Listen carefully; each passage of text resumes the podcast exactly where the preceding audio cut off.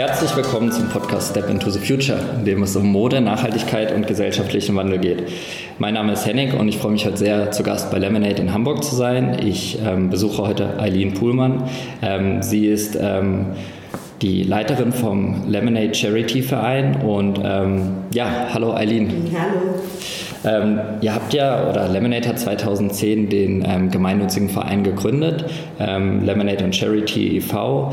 Ähm, das Ziel war, dass jeder Mensch Zugang zu unabhängigen, selbstbestimmten und nachhaltigen ähm, Lebensgrundlagen hat.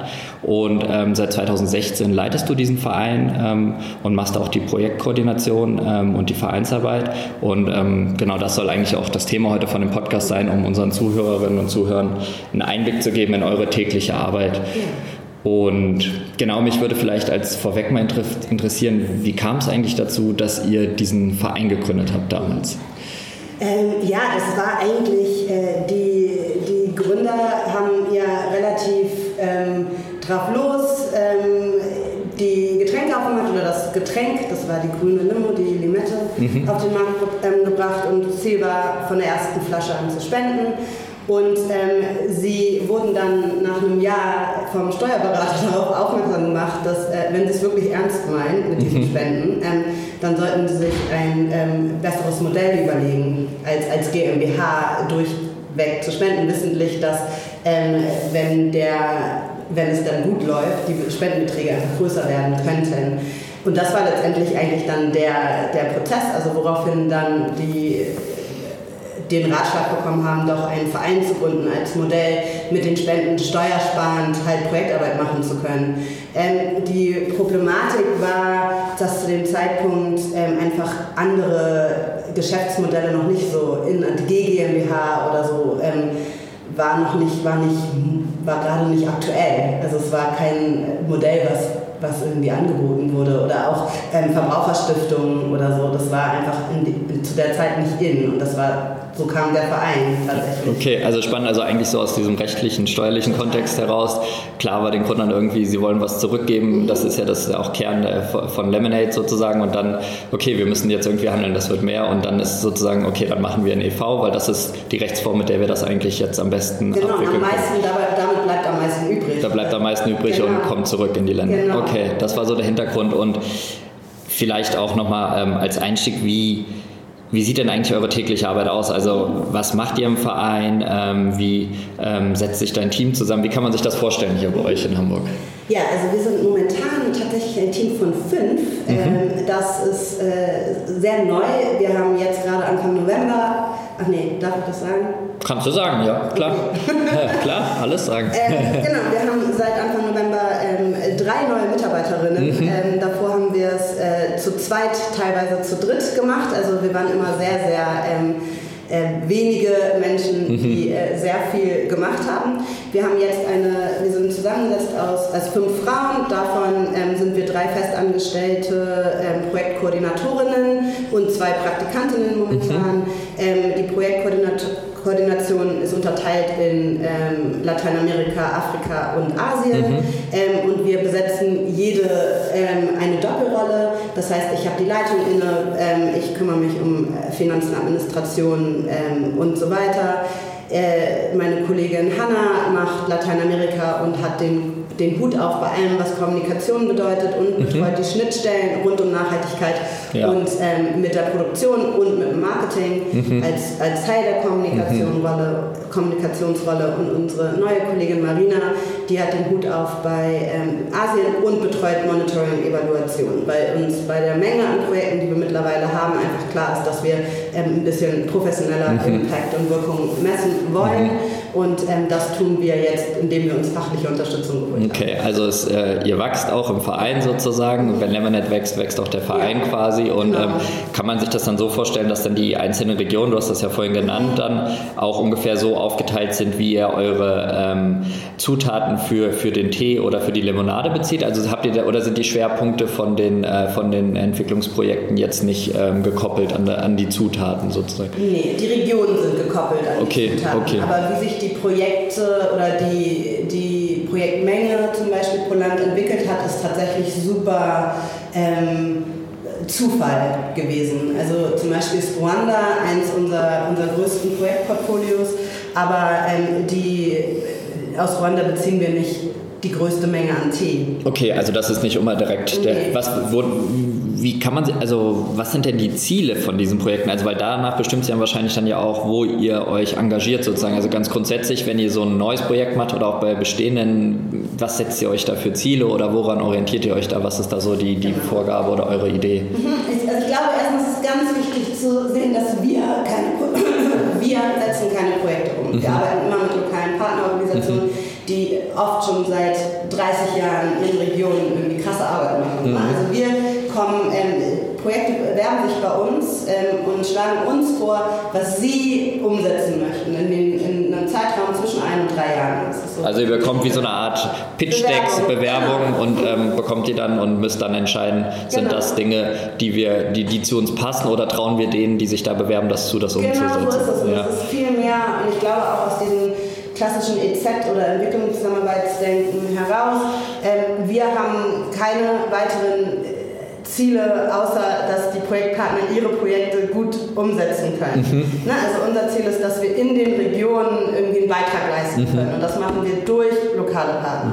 Ähm, das heißt, wir, wir schlagen nicht vor, wie sie was umsetzen sollen, mhm. wir geben nichts vor, mhm. sondern wir sind tatsächlich einfach nur Vermittler von, von diesen Geldern und ähm, pflegen mittlerweile teilweise total langfristige ähm, Beziehungen mit, mit Partnerorganisationen mhm. und ähm, haben eine total vertrauensbasierte Arbeitsweise. Und, und woher wissen die jetzt mal, mal ganz, mal ganz sonst blind angesprochen, woher wissen denn diese Projekte, dass es euch gibt, wenn es ja. jetzt neue sind? Oder wie spricht sich das ja. rum? Wie macht ihr auf das euch aufmerksam? Ist, äh, super spannend. Also ja. Das ist wirklich auch einer ähm, der Prozesse, die ich begleiten, äh, begleitet habe, weil ich genau dafür gekommen bin 2016, um das Projektportfolio aufzubauen, weil ähm, davor war der Verein besetzt, also bis 2015 gab es kein Personal im Verein.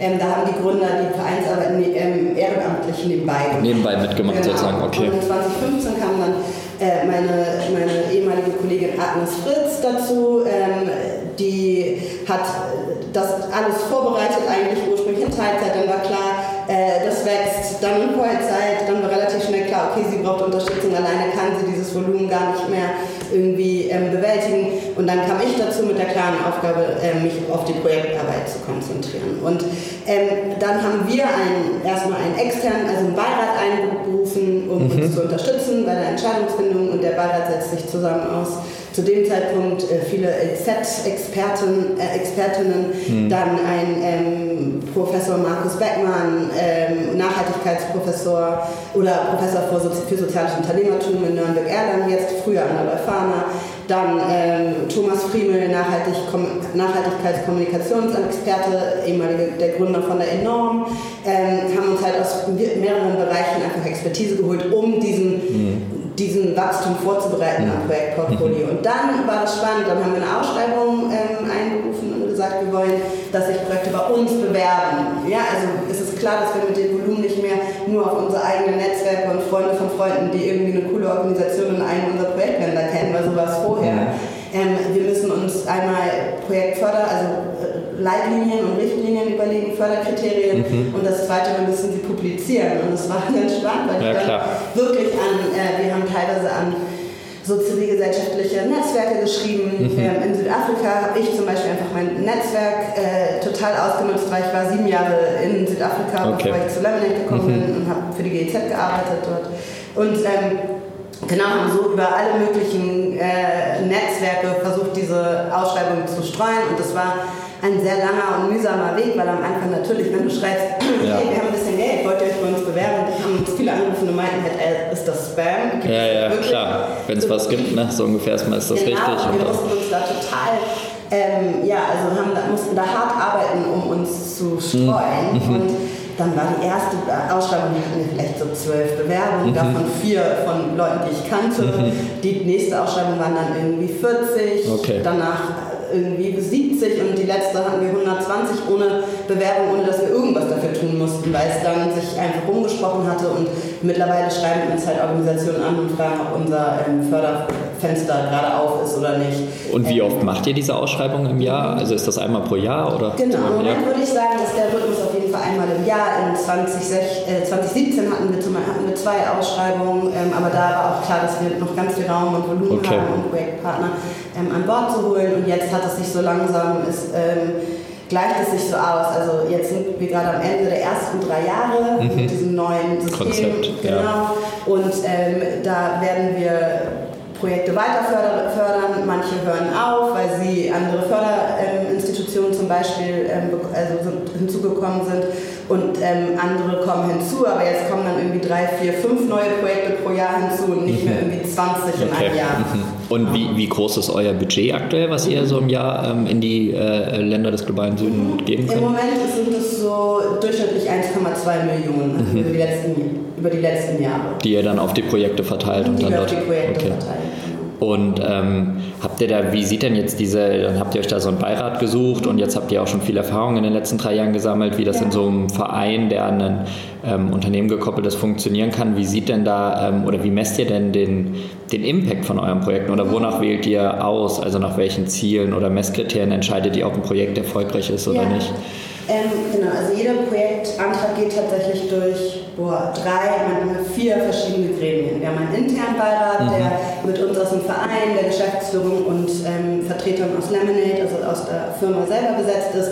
Äh, wir machen die Vorevaluierung und da sind es dann ganz klare Kriterien wie ähm, ist die Bewerbung vollständig, ähm, entspricht sie unseren Förderkriterien, ähm, ist Nachhaltigkeit gegeben und dazu gibt es dann auch, also ist dann auch unterteilt in mehrere ähm, Unterkriterien dann ist es feasible, also sind, ist es durchführbar. Ne? Also wenn, du, wenn uns ein Projekt vorliegt und die wollen über drei Jahre so und so viele Aktivitäten machen, aber das Budget dazu überhaupt dem nicht entspricht, dann müssen wir natürlich überlegen, okay, ist das überhaupt umsetzbar mit diesem Budget? Und das heißt, ähm, wir machen schon sehr, sehr viel Recherchearbeit auch, bevor wir überhaupt in die Evaluierung gehen. Also wenn wir die, ähm, die Bewerbungen auf dem Tisch haben und die als erstes gelesen haben, da fangen wir ganz oft schon an, Fragen zu fragen, mhm. also uns mit den, mit den Organisationen auseinanderzusetzen und schon mal vorzubereiten ähm, und Fragen zu fragen. Dann kommt es in diese erste Evaluationsrunde. Ähm, da wird dann ähm, ausgesiebt so ein bisschen und dann ähm, geht es in den Beirat. Mhm. Ähm, die, die durch die Vorevaluierung kommen, kommen in den Beirat und da wird es dann ist es tatsächlich wie so ein Pitch. Also wir drei Projektkoordinatorinnen zusammen mit dem internen Beirat pitchen dann die Projekte dem okay. externen Beirat. Da haben wir dann auch wieder ein Set von Kriterien mhm. und da ähm, da wählen wir dann aus, welche Projekte besucht werden. Und, und jedes Projekt okay. ausgefördert. Okay. Und gibt es ähm, spezielle ähm, Förderschwerpunkte, also thematisch gesehen, ja. oder kann sich theoretisch von Bildung über Agrar bis ähm, Gesundheitsvorsorge jede, jedes Projekt bewerben? Ähm, theoretisch kann sich jedes Projekt bewerben, aber unsere Förderkriterien oder die Schwerpunkte sind immer Entrepreneurship und ähm, Einkommensgenerierung. Das heißt, ähm, die beiden, du kannst, das kannst du aber innerhalb von einem Bildungsprojekt haben und das kannst du aber auch innerhalb von einem Gesundheitsprojekt haben. Und da sind wir, und auch davon abgesehen sind wir total offen. Mhm. Und deswegen ähm, ist unsere Spanne an Projekten auch zwischen ähm, kunsthandwerklichen ähm, ja, Produktionsprozessen in, in den Himalayas ähm, hin zu einer, ähm, Schüler, einem Schülerfirmenprojekt in Ruanda. Mhm. Ja, also da sind total viele verschiedene ähm, Schwerpunkte und Sektoren in unserem Portfolio ähm, vertreten. Also Ziel ist quasi, dass durch diese Projekte etwas angestoßen wird, was dann auch nach Projektende auf eine gewisse Art und Weise genau. unternehmerisch genau. oder äh, mit einer nachhaltigen Entwicklung weitergeführt werden Total. kann. Quasi genau, so das ist es ja. letztendlich. Und okay. das kann aber auch in jeder Art von Sektor passieren. Also da sagen wir nicht, wir machen nur ähm, Landwirtschaft oder wir machen nur Gesundheit oder nur Bildung, sondern wir finden diese Spanne an an verschiedenen ähm, Sektoren auch einfach selber total spannend. Ist ja auch gut, um diese Diversität, äh, Diversität zu fördern, dass es unterschiedliche Ansätze gibt, die vielleicht alle zu diesem Ziel hin, genau, hinzufügen, dass man halt auch auf, äh, nicht, nicht so alles auf eine Karte setzt, quasi wahrscheinlich für euch. Genau so ist das. Ja, also ja. jetzt, also aus diesen letzten drei Jahren, oder, aber auch meinen vorigen äh, sieben Jahren, ja. ähm, ist, hat sich das auch total bestätigt, dass, mhm. du über, dass diese, wir total viel, ähm, wir lernen super viel von unseren Projektpartnern, was wir dann wiederum anderen Partnern weitergeben können. Wenn wir mhm. dann zum Beispiel in Ruanda einen, einen coolen Ansatz haben und dann sagen wir, also lernen wir ein Projekt in Indien kennen und dann verbinden wir die, weil wir sagen so, hey, die haben das ausprobiert, das hat ganz gut geklappt, vielleicht sprecht ihr mal miteinander und äh, können da halt von diesen so Innovationen total teilen. Also weil wir dann so übergeordnet sitzen mhm. und ähm, ganz viele coole Organisationen haben, mit denen wir zusammenarbeiten dürfen und dann immer dazwischen irgendwie so ein bisschen vermitteln können. Ich habe jetzt zum Beispiel in Südafrika eine Organisation, die sich total schwer tut, weitere Gelder zu akquirieren, habe aber eine andere Organisation im Western Page sitzen, die ähm, super viel gerade damit verbringen, sich innovativ als, also im Fundraising zu positionieren mhm. und auch einfach eine unternehmerische Denke, ähm, Privatsektor anzu, anzuhauen und so weiter. Und da sind sie super gut drin und total dynamisch. Und die andere Organisation Fundraise schon seit 30 Jahren und die sind einfach gerade müde. Ja? Mhm. Und jetzt ähm, bin ich gerade dabei, die miteinander zu verbinden, weil ich sage halt, naja, diese, ähm, diese eine Organisation kann von der Dynamik natürlich total viel lernen. Und wenn man einmal kurz rauskommt aus seiner eigenen Suppe, ne, das mhm. weiß ich ja von mir selber mhm. auch, ähm, dass das total viel bringen kann. Und, ähm, also ihr macht auch so eine gewisse Art von ähm, Coaching oder Vernetzung zumindest, ja, sage ich mal. Ne? Ja. Genau, ich, fürs Coaching würde ich, das würde verneinen, okay. weil wir sind nicht in der Position, ja. irgendjemanden zu coachen, das ist eher einfach zu, auszuprobieren. Wir probieren die ganze Zeit Kontakte aus. herzustellen, Kontakte Ideen. Herzustellen, mhm. Ideen mhm. bei der einen, also einfach auch ein großes Portfolio unserer Projekte immer mitzunehmen und jedem Projekt sagen, hey, das sind übrigens die anderen Projekte, die wir fördern. Und dann ähm, sagt, guckt sich das eine, ein Projekt in, in Sri Lanka an und sagt, oh wow, die machen das so in Ruanda, kannst du mal den Kontakt herstellen? Ich würde gerne mal nachfragen, ja. weil die sowas auch andenken. Ja, ne? Das sind so, da sehen wir uns auch äh, vermehrt jetzt in die Zukunft denken. Da mhm. sehen wir ganz viel unsere Rolle. Klar, wenn euer Team wächst, habt ihr natürlich auch Möglichkeiten, da äh, euch genau. auszutauschen und Wissen weiterzugeben und das genau, hilft ja bestimmt. Genau, naja, klar. Also ich meine, das kommt dann jetzt, aber es ist ja genau. schon eine beachtliche Größe jetzt inzwischen. Ja. Ich fand das sehr spannend, dass du vorhin gesagt hast, dass du ja vorher auch sieben Jahre in der klassischen Entwicklungshilfe eigentlich mhm. tätig warst und jetzt bist du dann ja schon seit ähm, drei Jahren jetzt äh, beim Verein. Ja. Ähm, äh, hier bei Lemonade sozusagen. Ähm, wie würdest du denn sagen, ähm, dass sich das unterscheidet? Also wie kann man sich das vorstellen? Der Unterschied jetzt zwischen einem Verein, der eigentlich letztendlich die Gelder aus einem Unternehmen bezieht, ist, ist da ein anderer Spirit oder geht man da anders ran? Was sind vielleicht Vorteile, die du hier siehst? Was äh, konntest du äh, sehen, was es vielleicht in der klassischen Entwicklungshilfe gab, was da gut lief oder auch nicht? Also weil, wie kann man sich das so vorstellen? Weil das ist ja schon ein, ein unterschiedlicher Ansatz. Da bist du ja wahrscheinlich auch eine der wenigen überhaupt, die dazu was sagen kann, weil es so viele Vereine aus Unternehmenshand ja gar nicht gibt. Stimmt. Äh, ja, also ich glaube, einmal ist der, der große, große Unterschied äh, die Freiheit, die wir haben mit ähm, den Geldern, ähm, die aus, aus, um, aus einem Unternehmen entstammen, weil wir nicht einem Ministerium untergeordnet sind und die klassische staatliche Entwicklungszusammenarbeit ja immer Indikatoren erfüllt der, des Ministeriums. Das mhm. ist ja ein ausführendes Organ. Also mhm. Die GIZ ist ein äh, für alle, die die nicht kennen, die Gesellschaft für internationale Zusammenarbeit ist das ausführende Organ, um die, die, die Programme des, des BMZ umzusetzen. Ja, das heißt, die alle Programme, fast alle Programme der GEZ sind natürlich Indikatoren des Ministeriums untergeordnet. Und das mhm. heißt, ähm, du, wenn sich die Politik in Deutschland ändert, ja, dann verändert sich die Umsetzung in der Außenstruktur. Und das kann bedeuten, es gibt einen neuen Landwirtschafts- oder einen neuen ähm, Minister, der findet Landwirtschaft, der kennt sich in Landwirtschaft gut aus. Mhm. Und deswegen möchte er gerne Landwirtschaft mhm. wieder fördern, wenn vorher aber, keine Ahnung, äh, Unternehmertum ein Schwerpunkt war. Und dann in der Außenstruktur bedeutet das dann, ähm, ja, übrigens alle, äh, die Phase des Projektes läuft jetzt aus und eine neue Phase kommt. Das heißt, es bietet einfach keine Kontinu Kontinuität mhm. ähm, und ist on the ground in den lokalen Strukturen, mit denen man dann zusammenarbeitet, ja auch immer über Partnerorganisationen ähm, oder die man berät oder in den Ministerien, in denen man sitzt, muss man dann halt vertreten, warum jetzt gerade sich alles ändert in der, in der nächsten Zeit. Und ähm, das war für mich ganz, also es war für mich persönlich ein, einer der schwierigeren Prozesse in der Außenstruktur der GZ arbeitend. Ähm, ja, ist einfach ein bisschen komplexer. Okay. Und es ist halt auch einfach natürlich wie so ein, ist ja wie eine Behörde, es ist ja wie so ein Schiff. Ja. ja also einen Kugelschreiber zu akquirieren hm. ist halt. Ein langer Weg. Ist ein langer Weg. ja. Übertrieben, aber ja, ja. versteht man, ne? Also Mittel, ähm, Mittel zu, zu, Gelder auszugeben ist, ist, ist schwer.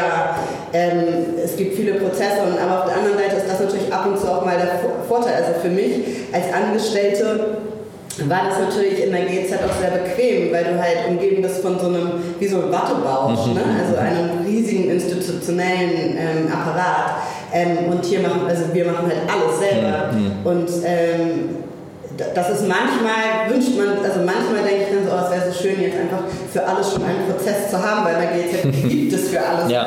vorgeschriebene Prozesse und wir dann immer so, ja, dann überlegen wir uns jetzt mal okay. einen Prozess. Ja. Und das ist so ein bisschen, ähm, das kann, ist grundsätzlich super Freiheit und ich äh, bin so froh, dass es äh, mein Weg so gegangen ist, weil ich den für mich moralisch mhm. ähm, und aus meinem Gerechtigkeitssinn und aus meinem Rechtsverständnis und aus meinem Aktivistinnenverständnis wesentlich besser umsetzen kann, ohne moralische Gewissensbisse zu haben. Ähm, aber auf der anderen Seite ist es halt auch der anstrengendere Weg. Klar. Und wie ist das also mit der Effektivität? Ich meine, jetzt seid ihr ein kleines Team, ihr seid unglaublich agil und schnell und ihr lebt ja bestimmt auch noch von diesem Gründer-Spirit und diesem schnellen Wachstum von Lemonade und so. Ähm, jetzt siehst du schon, jetzt seid ihr dann plötzlich drei, vier, inzwischen fünf Leute und das wird dann größer. Ähm, Hast, glaubst du denn, wenn das jetzt immer weitergeht, sozusagen, ich, ne, ich nehme ja an, der Verein ist langfristig angelegt, das soll auch so weitergehen, das ist ein Konzept, was zu Lemonade gehört, äh, wie die Limonade in die Flasche gehört der Verein zu Lemonade, ähm, dass ihr das beibehalten könnt oder wo glaubst du, wo da vielleicht Herausforderungen kommen, wenn es dann an Wachstum geht? Ja, gute, sehr, sehr gute Frage und auch die Frage, die mich äh, oder uns, äh, unsere Leitungshierarchie, äh, also wir haben, sind sehr hierarchielos, das ist also,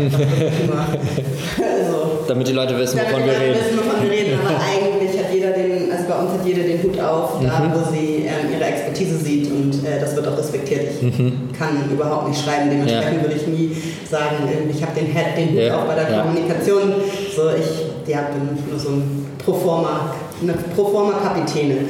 Ähm, das ist eine super gute Frage und zwar unser Budget wächst immer noch jährlich. Und das ist ein super Luxus. Ne? Also als, eine, als ein Verein und eine NGO nicht fundraisen zu müssen, das ist eine der luxuriösesten und komfortabelsten äh, Situationen, in denen du dich irgendwie finden kannst.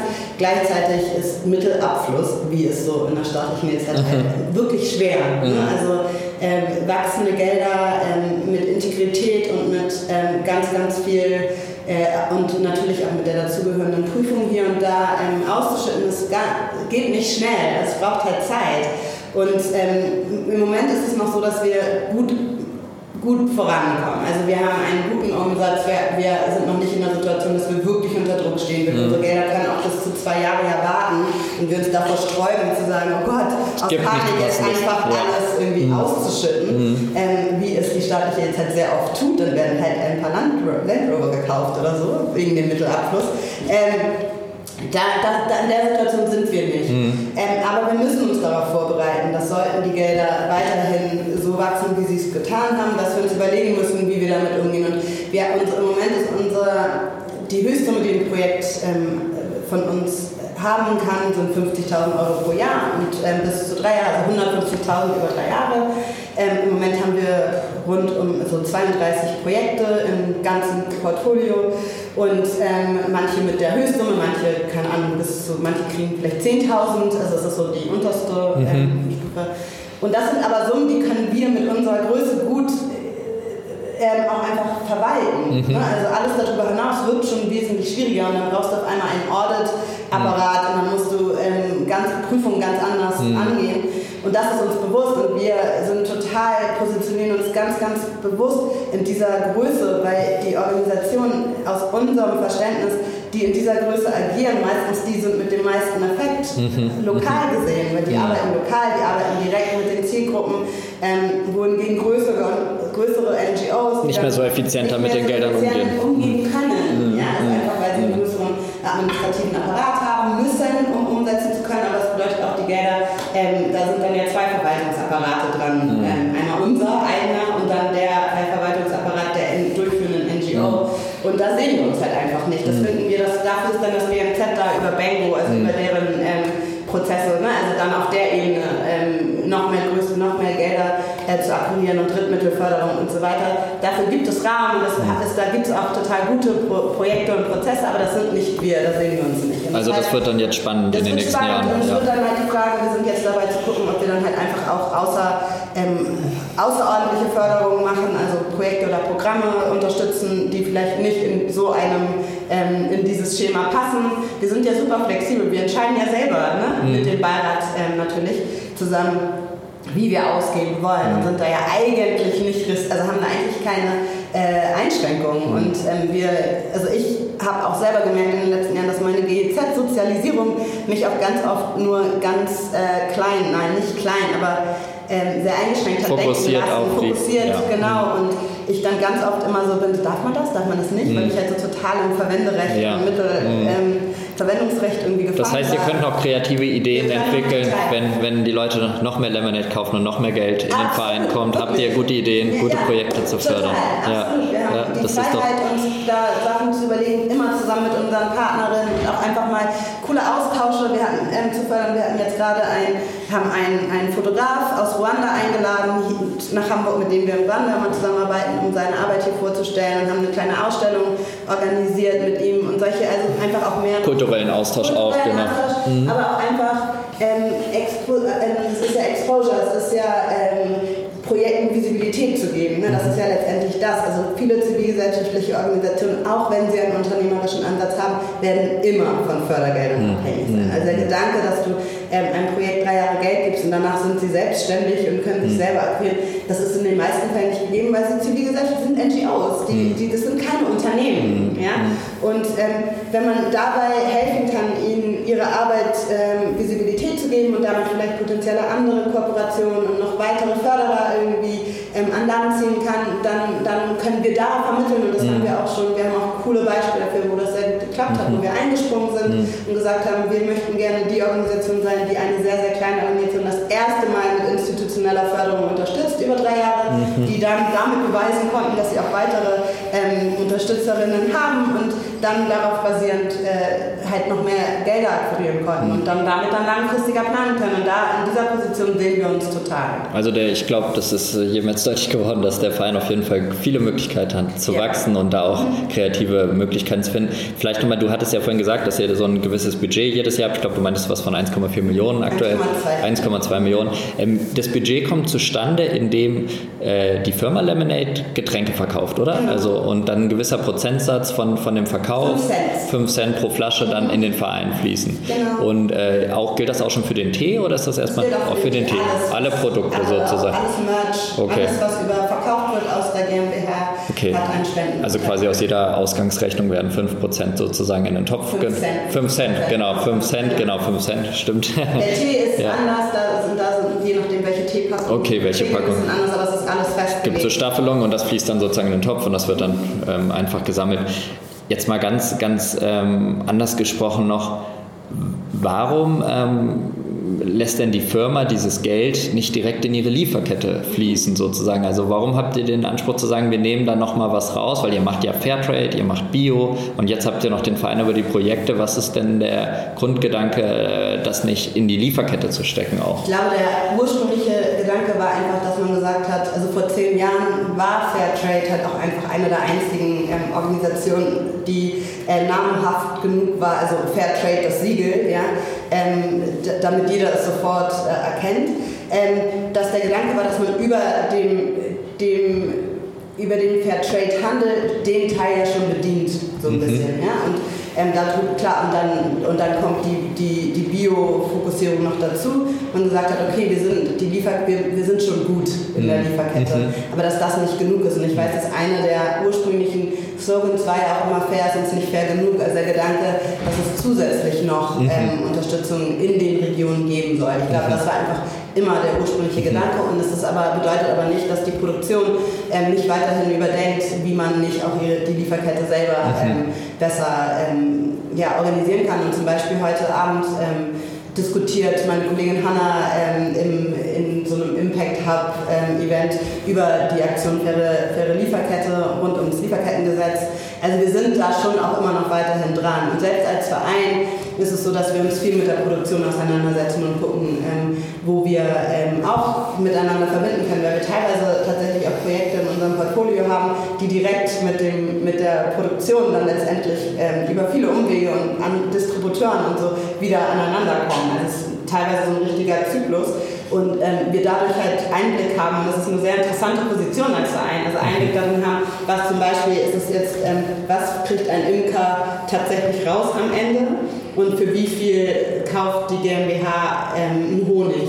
Ne? Also dass man da ähm, spannende Synergien hat, wo man dann auch nochmal Sachen abgleichen kann. Synergien hat und es wäre total schön, wenn das ähm, sich auch noch in mehr, mehr Prozessen und mehr Projekten so entwickelt. Das war tatsächlich zufällig. Ne? Mhm.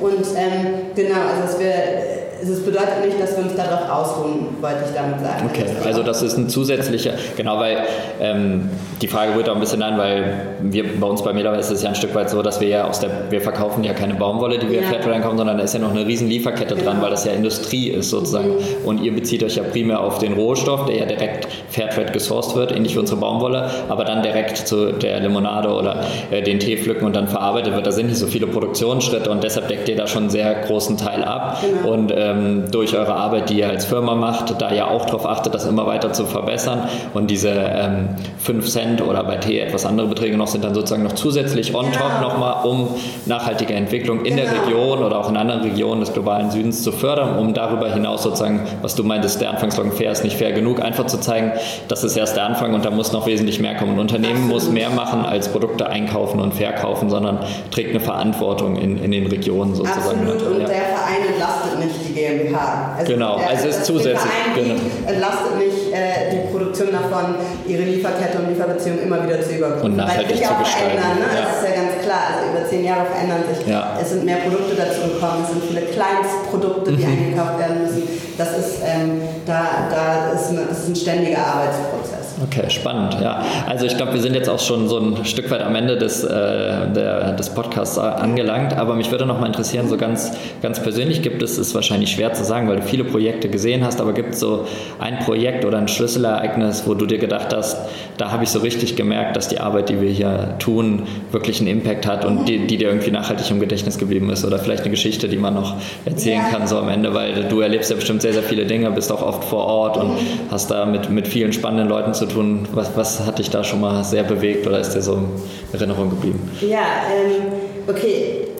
Boah, ne, in diesem Portfolio äh, sind so viele tolle Projektpartnerinnen und Organisationen aber wir waren jetzt gerade im Oktober in Indien und haben äh, ein Projekt besucht, von dem ich überhaupt kein Fan war ursprünglich. Ja, also ich habe, das, es geht ja durch den Beirat, also die Bewerbungen kommen und ich lese sie auch, aber wir haben ja alle auch je nachdem, wie deine Tagesform ist oder was du für Erfahrungen hast mit Projekten, die vielleicht ähnlich klingen oder so, mhm. hast du ja sofort einen intuitiven Zugang. Und ich habe das gelesen und war so, nee, finde ich, find ich, klingt zu einfach, mhm. wie simpel. Und es war auch noch in einer neuen Region in Indien, in Bihar, einer der ärmsten Regionen. Ähm, und ich war so, nee, wir können jetzt nicht noch eine neue Region aufmachen und habe mich total gestreut. Okay. Und der Beirat, aber der interne Beirat, der die auch gelesen hat, der meinte, hey, ich finde es total gut, das klingt simpel, das klingt gut, finde, wir sollten das machen. Und ich habe wirklich alle Argumente versucht äh, zu finden dafür, dass, ähm, und normalerweise, ich kann sehr, kann sehr überzeugend sein, ja. ähm, wenn ich gut drauf bin und wenn ich dafür einstehen habe halt probiert, irgendwie einfach zu sagen, nee, das ist richtig, glaube ich daran nicht und so. Und daran merkt man aber auch, wie viel Verantwortung wir haben, ne? Also mhm. in dem, mhm. wie im Projekt gerecht zu werden. Und dann kam das Projekt in den Beirat, ich war dann so, ja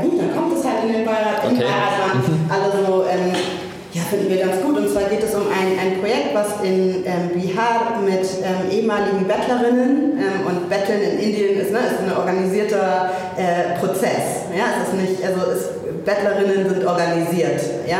Und Betteln ist fast wie ein Beruf für die Altschapur, also die mhm. Ärmsten der Ärmsten. Mhm. Und ähm, eine Organisation, die über ähm, die Kerzen machen wollte. Also Kleinstproduktionseinheiten in kleinen Dörfern in Bihar etablieren wollte, als Organisation diese Kerzen dann sozusagen abkaufen und vertreiben. Mhm. So, das war der Gedanke. Und ich so, Kerzen, so, er will schon Kerzen. Und dann meinte halt ähm, einer unserer beiden, der Sri Lanka-Experte, sagt mal, ja, also während der Festivalzeiten, äh, da gehen die Wali Ganesha Festival Kerzen über ja. die Ladenschicke. Und ähm, Paul, der Gründer, ähm, der auch sehr engen Bezug hat zu Sri Lanka, meinte auch sehr, total Sinn, also ich kann mir das auch gut vorstellen. Und dann saß ich da und war so, jetzt muss ich da hin. ja? Und ähm, dann bin ich tatsächlich hin und, ähm, und die Organisation klang jetzt auch irgendwie nicht so spannend, also wie auch immer man eine Standorganisation ähm, definiert, aber halt ist ja klar, wir haben ja nur Englisch als Vermittlungssprache und es ist von keinem die, die Muttersprache. Das heißt, da ist ja super viel Lost in Translation. Auf jeden Fall. Und dann kam ja. ich an und die waren so toll. Also einmal die Organisation seit 30 oder 40 Jahren aktiv in Bihar, macht es in allen möglichen krassen äh, Sektoren aktiv. Der der Gründer, kommt aus einem aktivistischen ähm, Studenten, Jahren Studenten-Revolution-Gedanken. Äh, okay. Ähm, ist diese Organisation mhm. entstanden. Sie arbeiten mit denen, die am vergessensten sind und das schon seit Jahren, ein super kleines Büro. Also man merkt sofort irgendwie, der groß alle Gelder gehen raus in diesen mhm. Staat, der eigentlich super vergessen ist. So, ne? Mhm. Und ähm, dann haben wir, die, haben wir so ein Pilotprojekt besucht, wo sie schon mal diese Kerzen gemacht haben und ich stand und war so, ja, klar, macht total Sinn. Also es war total verrückt und die haben wir, die habe ich damals alleine, vor einem Jahr alleine besucht. Da waren wir jetzt vor einem Monat gerade mit einer Gruppe von Lemonadern tatsächlich okay. vor Ort und haben halt gesehen, die dann in Action, diese, diese Einheiten und es war total cool. Also haben in diesem Jahr doppelte Menge geschafft, als sie eigentlich geplant haben. Sie haben einen Abnehmer gefunden, sie haben, ähm, sie haben 45 von diesen Einheiten aufgebaut. Diese Prozesse sind irgendwie total professionalisiert und das sind vor allem Dalit-Communities, also ne, die ähm, im Kastensystem ganz unten mhm. sind und die jetzt tatsächlich halt Purpose gefunden haben und viele reintegrierte Bettlerinnen, die halt jetzt als Einkommens ähm, generierende äh, Mitglieder der Community wieder zurückkommen mhm. konnten ihr, und wieder mit eingegliedert wurden mhm. in die, in die Community. Es hat ähm, also so viele Ebenen dann einen, einen Impact gehabt und das ist, war jetzt erst das erste Jahr. Ich bin gespannt, was in den nächsten zwei Jahren noch kommt, mhm. also was die in diesem ersten Jahr geschafft haben und das war jetzt gerade auf jeden Fall sehr nachhaltig. Auch dieser Gedanke, dass du halt ähm, aus einer Bewerbung heraus nichts sehen kannst ja. eigentlich. Also Voll cool. Nee, ich meine, das zeigt ja auch sehr gut, was du gesagt hast, wie sich so eine Vereinsarbeit, die an Unternehmen geknüpft ist und auch andere Entscheidungsprozesse hat und offen mit Themen umgeht, ähm, letzten Endes vielleicht Dinge umsetzt, die sonst nicht zustande kommen, genau. wenn man über andere Förderungen geht und ähm, auch wie ihr hier äh, bei Lemonade zusammenarbeitet und mit dem Verein, dass man dann auch mit den Kolleginnen und Kollegen zusammen dann auch sowas sich dann zwei oder dreimal anschaut und wenn dann ja. am Ende sowas bei rumkommt, ich meine, das ist ja so eine richtige Erfolgsstory und das Total. ist, äh, denke ich, äh, glaube ich, jetzt deutlich geworden, wie, wie spannend und cool das sein kann, dann auch an so Sachen zu arbeiten und ähm, genau, das ist, ähm, war wirklich ein sehr, sehr, sehr spannendes Gespräch, weil ähm, für mich war das auch interessant mal zu lernen, wie ihr als Verein an der Firma gekoppelt sowas umsetzt und was das noch für einen Impact auf euch hat, auf das Unternehmen auch. Ja. Also ähm, ganz, ganz lieben Dank, Eileen, für das Gespräch. Das hat äh, wirklich sehr viel Spaß gemacht. Ich äh, bin mir ganz sicher, dass das ähm, unseren Zuhörerinnen und Zuhörern ähm, eine spannende Folge sein wird. Und ähm, vielen Dank für den Einblick in eure Vereinsarbeit. Ähm, wir finden auf jeden Fall, dass das ähm, essentiell ist, dass Unternehmen sich einfach engagieren müssen, sei es in ihren Lieferketten selber, wie es Lemonade auch schon macht, oder über zusätzliches Engagement Engagement in den Ländern des globalen Südens, wenn sie denn dort sourcen und dass ihr da wirklich ähm, Großes bewegt und Positives leisten könnt. Und ähm, wenn euch das gefallen hat, würden wir uns sehr freuen, ähm, wenn ihr Step into the Future abonniert als Podcast, euren Freunden und Bekannten empfehlt. Und ich sage Tschüss, bis zum nächsten Mal.